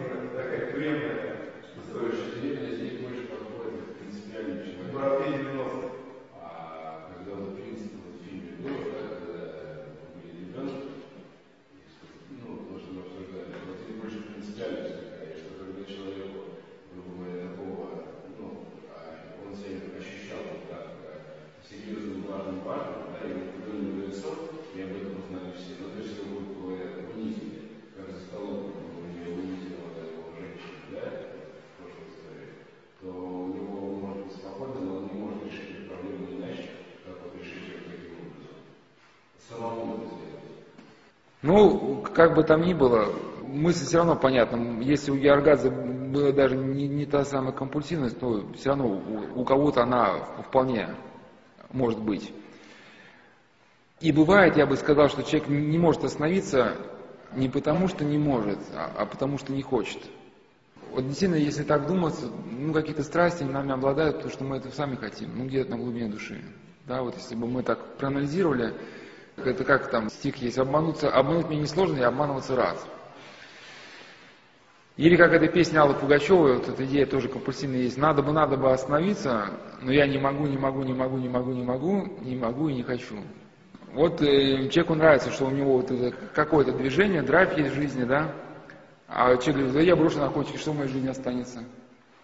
Главный образ, вокруг которого я себе беседу выстраивал, это образ Таврогина из э, романа «Бесы». И у него даже были слова очень похожие значит, на песню Аллы Пугачевой. Но он писал, что э, все наиболее мерзкое и гадкое, оно вызывало у него приступы неимоверного наслаждения. Ну, я эту потом фразу буду разбирать, потому что он не зря видел вот этого зеленого человечка, он видел рядом с собой злобное существо, вот это, да, ну, когда мы говорим, что про зеленый человечек, который толкает человека на необдуманные поступки. Но он что о себе говорил, что вот эти страсти, которым он следовал, доходя во мне до совершенного огня, я в то же время мог бы совсем одолеть его, даже остановить в верхней точке, только сам никогда не хотел останавливать. И в этом смысле, ну, какой-то даже такой образ, я когда к этим беседам готовился, вот все, что мог найти на тему игру, собирал. Это сейчас ну, у нас уже некая новая тема, что человек, в принципе, на неком глубинном уровне, да, ну, есть, понятно, эта компульсивность, а на неком глубинном уровне он, он сам дает внутреннее согласие на вот это обладание страсти. И бывает, что мы, мы даже когда каемся, вот сразу получаем какое-то облегчение внутреннее. Чувствуем, что Господь с нас тяжесть снимаем. А на каемся, вроде просим, просим, молимся, молимся, никакой тяжести с нас не снимается. И как один духовник говорил, что просто у нас нет внутреннего решения какого-то, внутренней решимости в следующий раз ну, поступить иначе. Ну, конечно, человеку пьющему ему тяжело в следующий раз поступить иначе. Он, скорее больше уверен, что он будет срываться. Но даже при, при этом понимании, что срывы будут, может быть, и не раз, но у, у человека все равно бывает внутреннее решение ну, сделать от него зависит что-то, чтобы этого ну, не произошло. А так, если вот, например, люди, у которых какая-нибудь блудная связь, они осознают, что это, что это плохо, что это там ненормально, что это болезненные отношения, что она уводит мужчину из семьи, но она говорит, что я не хочу ничего менять. Я хочу, чтобы вот она все такая осталась. И вот там сериал был «Игра белая-черная», и там была такая песня. И нужно решать, э, кем быть и к чему стремиться. Время пришло, теперь выбирай, белое-черное, ад или рай. Прочь убежать или в битву ввязаться смело. Страшно, когда стоишь у черты, а за чертой такой же, как ты, только с огнем в глазах. Его выбор сделан. Игры в любовь и смерть, вечны как мир, где от страсти легко сгореть, и нужно решать, с кем быть и чему отдаться. Но вот мне показались очень интересны эти слова, с кем быть и чему отдаться. Я уже эту мысль приводил, но сейчас еще раз повторю, что у человека нет абсолютной свободы. Вот эта абсолютная свобода, это и некий миф, который мне еще понравились слова значит, Владимира Владимировича Путина. Говорит, вообще разговор о свободе, это начинает власть имущих, чтобы поработить э, народ. Протерей Андрей Ткачев, у него была вот такая беседа, в клубе 40 сороков называлась, язычество это Франкенштейн. Язычество это Франкенштейн, у него была такая, называлась беседа. А, он говорил, что э, человек либо свободен для греха, и тогда он раб праведности, либо он свободен от праведности, тогда он э, раб греха. О, чем идет речь? Что вот мы говорили про пост, да? Человек говорит, ну я не хочу поститься, нет у меня дела там до вашей значит, односторонней активности, я значит, хочу сидеть в интернете по 12 часов в сутки и плевать я хотел на все ваши там, духовные законы. Ну да, ты плюешь, отказываешься от поста, от всего того, о чем мы говорим, но тогда здесь ты, допустим, свободен, но в другом ты раб. То есть ты себя неизбежно подчиняешь этому состоянию компульсивности, да, этому состоянию обнуления. Ну, это депрессия, уныние, ну и так далее. Либо ты подчиняешь себя истине, ну, закону праведности, и тогда ты свободен, становишься свободен от этой депрессии, от этой компульсивности, понимаете, да? То есть изначально нет такого, что человек уходит куда-то ну, в полную свободу. Ну, как э, трансгуманизм предполагает, что со временем, когда э, компьютерные системы будут более совершенными, возникнет возможность переноса сознания человека на некие информационные носители, и человек может будет путешествовать от сайта к сайту. Но опять же, будет ли это свобода? Ведь э, мы понимаем, что с, помощью одного сознания многие вопросы не решаются, необходимо участие тела. И это святые прекрасно понимали, поэтому аскетическая дисциплина, она включает в себя и пост, и поклоны, да, мы, мы через пост и через поклоны смиряем свой дух. И очень сложно, как бы святые даже говорят, что можно, в принципе, и больному человеку, который ничего не может, тоже развиваться духовно через смирение, но все-таки это будет уже ну, не так быстро, как если бы он мог что-то делать телесно. Потому что ему приходится одним усилием ума как себя постоянно смирять. Соответственно, если даже гипотетически предположить, что этот перенос на информационное носителя сознания будет произведен, то это будет уже ну, не совсем человек, даже скорее больше этого не будет уже человек. Ну и во-вторых, где же это как бы, ну, та свобода? Ну, ладно, там Вася, он плавает в этом информационном киберпространстве, а в чьих руках кнопка? Ну, кнопка-то явно, что она не у него.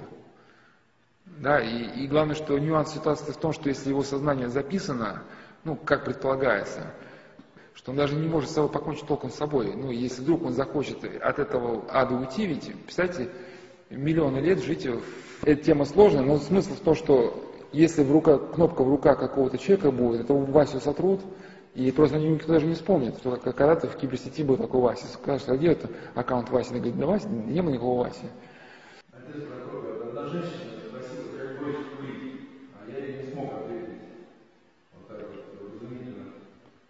А?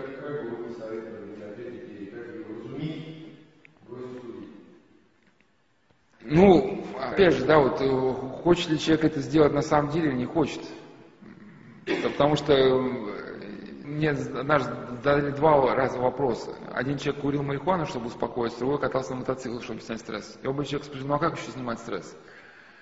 И мне казалось, что эти два человека задали просто вопрос, чтобы лишь бы подтвердить. Один свое право на курение марихуаны, другой на своей гонке на мотоцикл. Да? А, они не требовали от меня никакого ответа на этот вопрос. Поэтому, ну, бывает, люди пьют, они говорят, что ну, а что, а, а что еще делать? Ну, как, да, пить плохо, но а что еще делать? Но если люди действительно реально хотят получить ответ на вопрос, ну, я как-то писал такой, ну, небольшой ответ, у нас есть там, где сайт Славского монастыря, пасторская страничка, и там есть раздел «Ответы пастыря», и там где-то среди ближайших к данному времени ответов есть по поводу курения. Ну, одна из центральных идей, это, конечно, идея объективного континуума.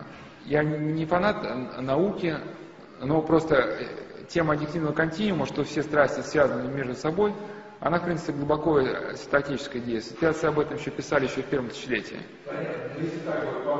Нет, это, это, нет, нет, вам, вам, вам еще непонятно. Про, просто смысл в том, что, что если человек э, одним сознанием хочет что-то решить, какую-то проблему, а, а весь он идет совершенно в другом направлении, то есть да, 90% личности идет в другом направлении, то у него вряд ли что-то получится. Аддиктивный континуум нам о чем говорит? Что если человек хочет выйти из какой-то проблемы, ну, такой страсти, он должен пытаться изменить свою жизнь по всем направлениям. Очень трудно, ругаясь, там, матерясь, обманывая, смотря эти бесконечные сериалы, играя там, в компьютерные убийства какие-то, избавиться от какой-то вообще хотя бы одной страсти. То есть э, э смысл аддиктивного континуума – это статическая идея, что все, э, реализуешь ты одну страсть, она тянет за собой все, все другие. Если ты хотя бы одну добродетель какую-то пытаешься реализовать, эта добродетель, она тебя притягивает все остальные. Ну, это легко понять, что наркоман не только берет наркотик, он тут же врет, тут же ворует.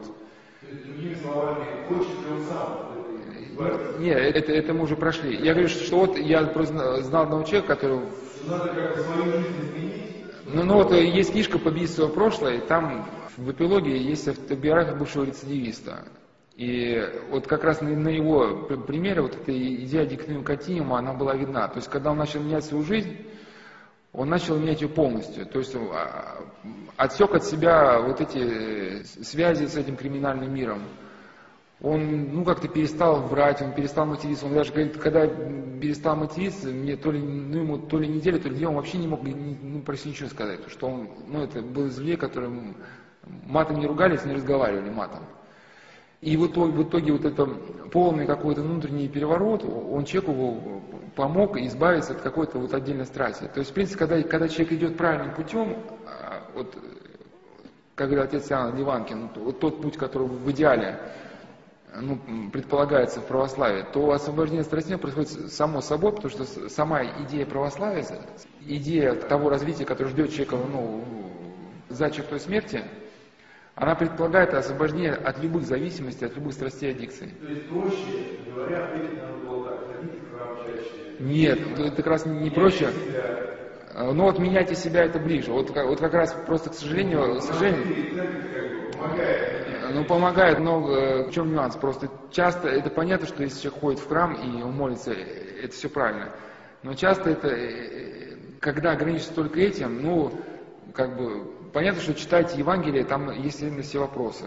Но это надо как толкование, вот меня девушка рассказывала, и сказали, читайте Евангелие на все вопросы. У нее были конкретные вопросы, она была эзотериком. Вот она там не знала, как медитация это плохо. У нее были проблемы, вот, которые мы изучали, ну, разбирали на беседах. Она с ума сходила, у нее началась шизофрения.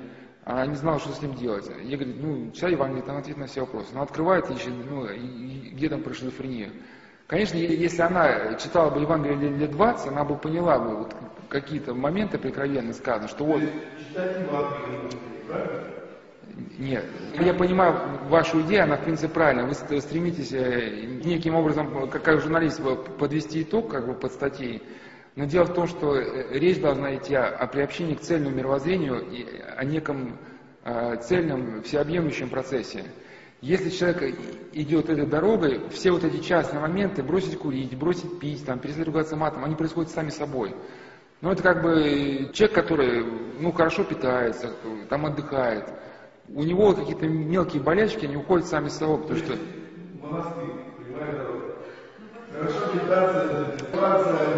Нет, мы уже проехали, это уже другая аналогия. Я просто хотел сказать, что, что если организм человека ослаблен, то к, к нему пристает любая простуда, люб- любое заболевание. Вот даже говорят, э, что люди, когда голодают, они умирают, но не от голода, они на улице валяются. Смысл в том, что истощенный организм, он умирает от, от простых инфекций. Вот те инфекции, которые здорового человека не трогают, вот даже говорят, грибок на ногах, это если он садится, значит, уже показатель того, что организм истощен. На здорового человека не сядет. Да, у нас знакомый биолог говорит, если сильный иммунитет, не стоять. Так вот, я, я про то говорю, что, что когда вот общая жизнь человека, у него исцеляется как-то мировоззрение, он, у него становится у него понятие в жизни здоровое. Вот эти мелкие всякие нюансы, они отпадают сами собой. Ну, то есть, в общем, стремиться менять себя. Да без в общем, бе- без в общем, вы поймите, есть и первое, и второе, и третье, четвертое, и пятое. Ну, например, обед. Мы не можем обед свести к одной котлете. Пусть даже это будет очень вкусно, котле- или вести котлетом. Ну, нужен и, и суп, и хлеб, и компот. И у нас есть пять пальцев. Мы не можем выбрать, какой из этих пальцев наиболее нам нужен. Оставить. И не надо просто стремиться, стремиться свести все в одно. Бывают люди, которые э, хорошие духовники, и люди, которые... Нет, нет, он не спорит, он все правильно говорит. Он, просто хочет понять, и на самом деле все правильно говорит. Так вот, в том-то и дело, что, понимаете, итог человек может списать э, тогда грамотно, когда он изучил всю систему. И когда он все изучил, э, осмыслив ее, переварив, он может написать какой-то абзац. Если система не переварена, не осмыслена, э, ну это очень хорошо просто видно вот в статистике, он не сможет этот итог создать. Потому что если у вас различные, как бы, ну, наука, статистика, параметры, и вы хотите найти между ними средние, вы так все собрав и поделив на сумму слагаемых, у вас не получится какой-то, ну, ну, вывести какую-то закономерность. Необходимы сложные формулы. Я к чему? Что вы стремитесь к какой-то даже примитивизации, есть даже такое слово, называется редукционизм. Вот вся современная психиатрия, это в принципе комментарий к слову редукционизм. Это сведение сложной многогранной проблемы к какому-то примитивному решению. А Бывают хорошие духовники, они говорят в двух словах, там, съезди в монастырь, значит, помолись. Но это не является редукционизмом. Почему? Потому что, во-первых, э, если он говорит это человеку, который духовнику верит, ну, предполагается, что человек все остальное уже знает. Во-вторых, э, как говорил Архимед Тихон А- Агриков, Господь утверждает приговор пастыря. Если пастор действительно он, он молится, за его словами стоит благодатная сила. Господь вот тому человеку, который выполнит даже этот простой совет, он поможет. Даже человек выполнит совсем эти простые слова, он сядет в этот монастырь, он найдет там очень многое. Вот так все промыслом Божьим сложится. Но бывает, э, речь не идет о благодатных пастырях, бывает речь идет как раз о редукционизме. Там, э, ну, Без сложного там нет благодати, благодать простом. Так, так ведь и Бог это простое существо. Так тогда зачем книжки по богословию? Речь там совсем о другом. Э, мы сейчас говорим не о, не о сложных вещах, мы говорим о вещах простых. Ну, там Русь Опус говорит, да, где просто, там ангел. Просто видите, я-то вас не путаю, я отвечаю на вопрос конкретно. Я в этом смысле прост. Я был бы не просто, ну, а, а как зовут? А все еще вы задаете такие вопросы.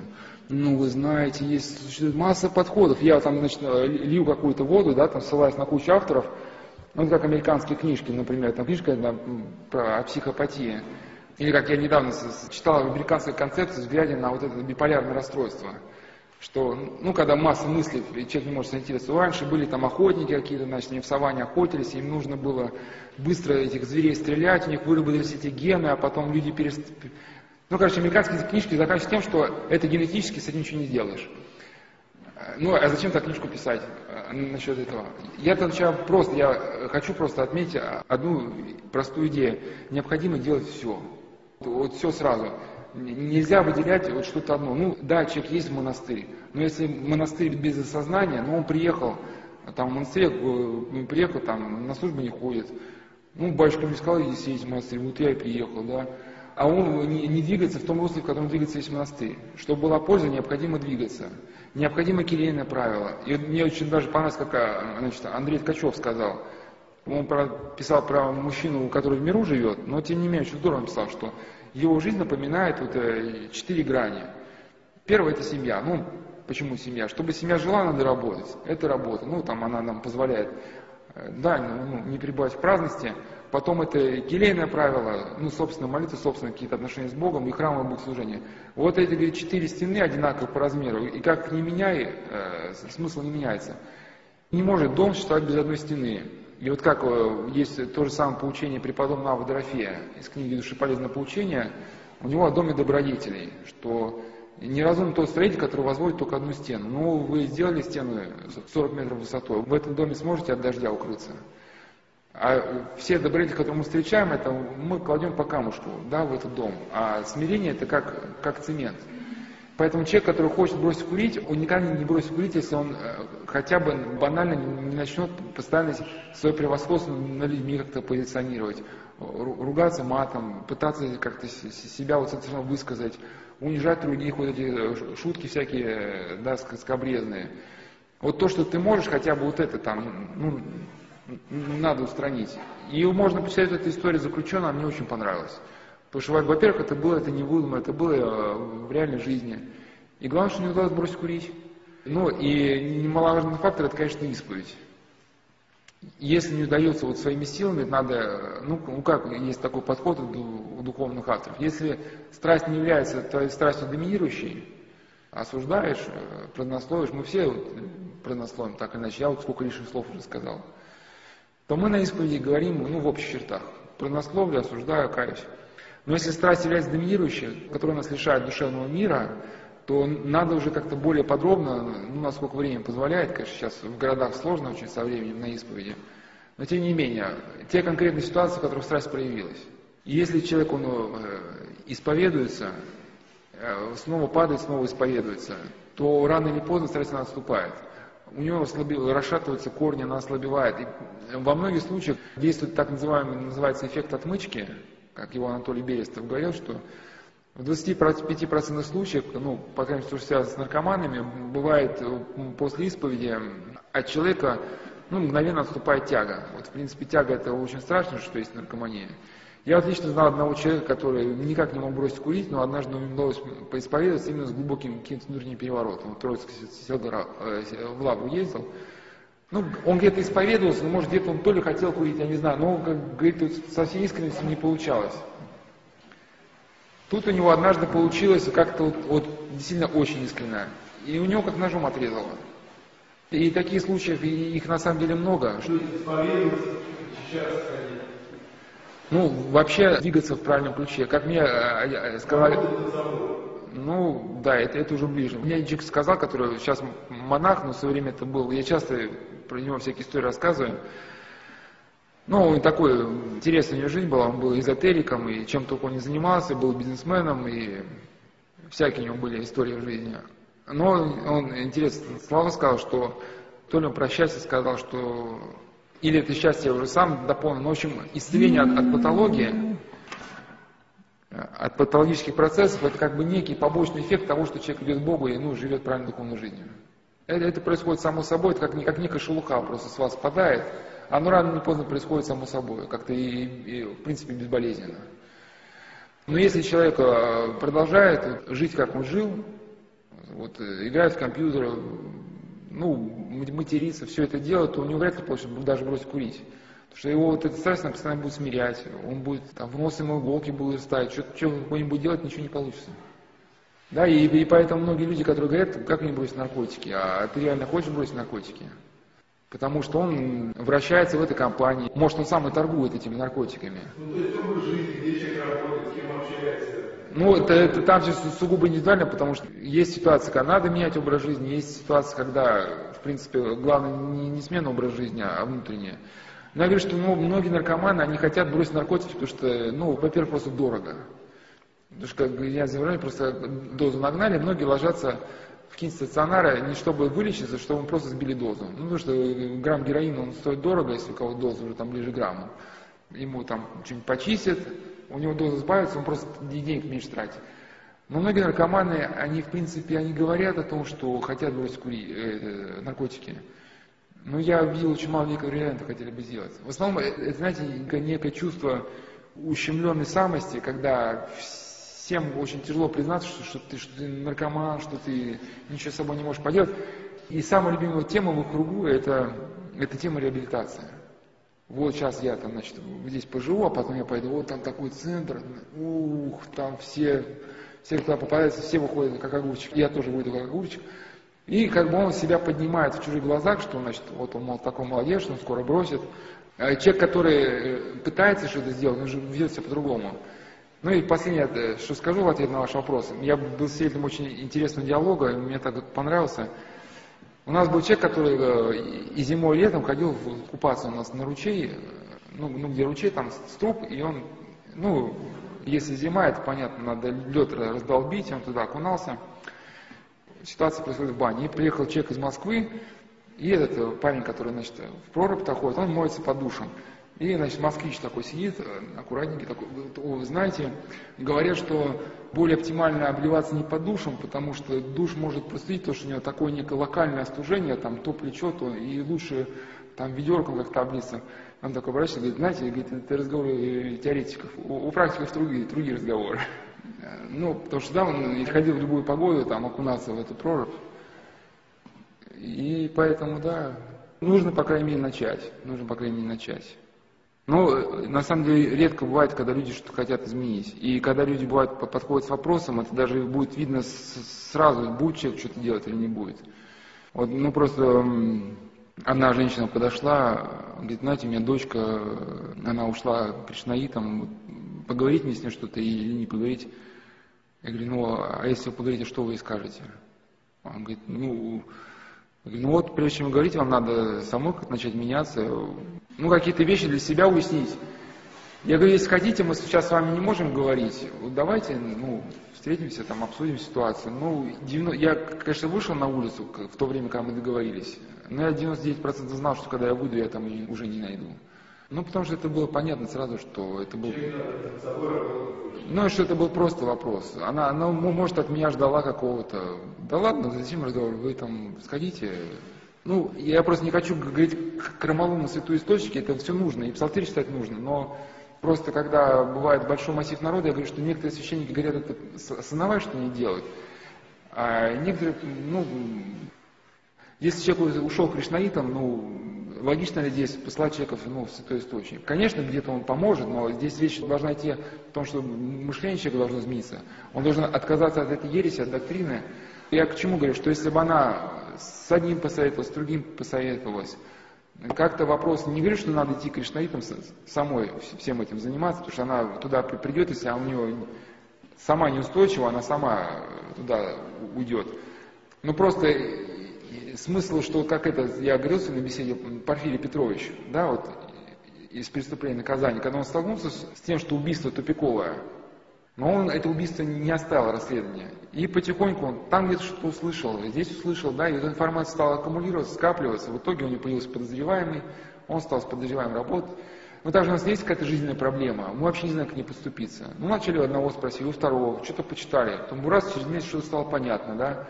Э, туда съездили, э, купили что-то там, какой-то инструмент. Потом через год мы смотришь уже специалисты, там, лихо справляемся с всеми проблемами, да. И вот также родители, в принципе, их ситуация-то заставляет меняться, когда с детьми что-то произошло. Но эта мысль банальная, просто я когда повторяю, мне даже неловко, что она настолько, настолько очевидная, что многим родителям просто проще дать планшет, э, дать денег, гулять Степан. Вот. А понятно, если, если ребенок ушел в секту, это надо что-то думать как-то с этим. Это не всегда приятно, требует каких-то усилий, а усилия... У нас же сейчас как, люди приходят с работы, фильм посмотреть, Самый лучший фильм – тот, над которым думать не надо. Мне весь тяжело забыть, я был в гостях, это еще когда не был христианином. Это сейчас вспоминаю этот фильм, ну это же вообще, это же страшная вещь.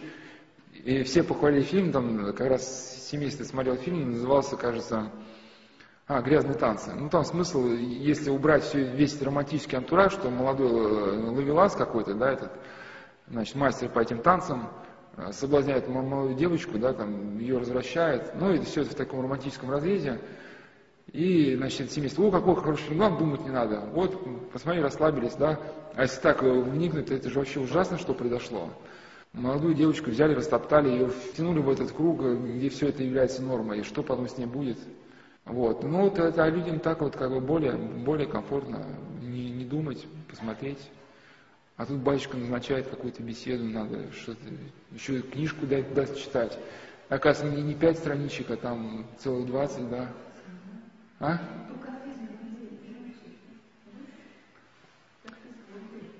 Копизм день хорошо, не надо просто воспринять это, ну, как, как магически просто. У нас, у нас есть у православных такое, что мы каким-то православным моментом, некоторые люди относятся магически, что вот понятно, и, и Господь, слыша вашу молитву, и, откликнется и на эту кафизму, и вы даже успокоитесь, даже если слов не понимаете, все равно успокоитесь. Но все-таки какое-то сознание, оно необходимо. Оно необходимо сознательной деятельности человека. Сознательно вот то, что идет в этом направлении, главное не оставляет. Не получилось бросить курить, ну не оставляет идеи. Там завтра снова не получается. Мне очень понравилась мысль отца Яна Адливанкина, я вот... Адливанкина.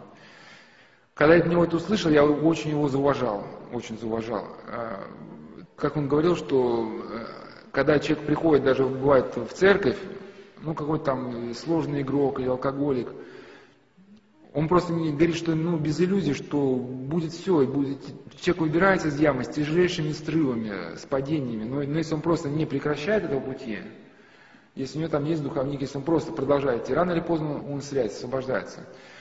Но вот в этом какая-то глубокая правда есть, что будут и срывы, и падения, и, и это просто надо знать.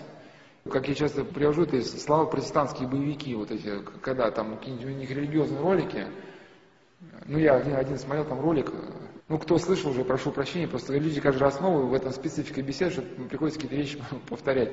Ну какой-нибудь там ролик был такой, показ замученного такого наркомана тощего, Говорит, вот я там столько-то там употребляю, там, времени, там, говорит, что ты я вот что-то употребляю, то-то. Говорит, ну вот ты же там поверил в Бога? Говорит, ну да, ну вот, значит, там все у тебя будет хорошо. И там такая, ну как в фильмах, знаете, там люди женятся, там прошло пять лет. И такой мясистый пастырь, так, у него там куча прихожан этих протестантов, ну, как у прихожан там на гитарах, там цветы, песни, и все такое счастье, веселье, там, да, ну, через край. Ну, ну, в жизни бывает несколько иначе.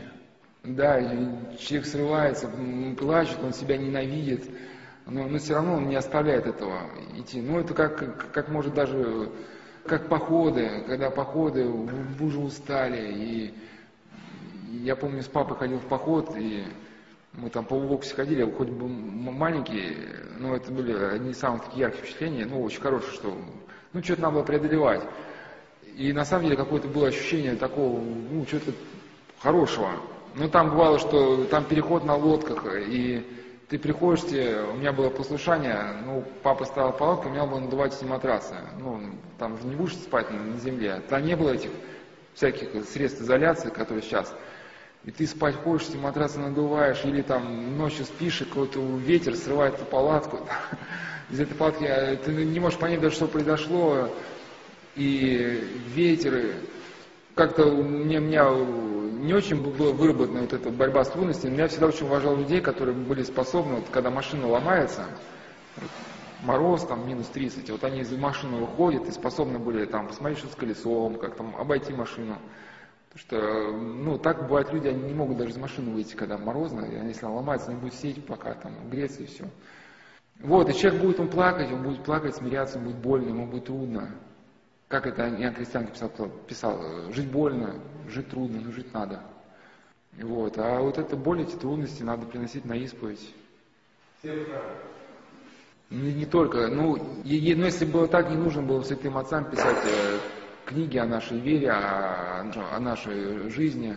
Все, все вместе должно быть. Как, это ближе к тому, что отец Андрей сказал, что четыре стены есть у дома, да? И нельзя дом построить на одной стене. С другой стороны, как один наркоман сказал, мне очень понравились его слова. Он говорит, с одной стороны, в храме хорошо, как, как нигде, но с другой стороны, пришел все другие домой, и что делать, да?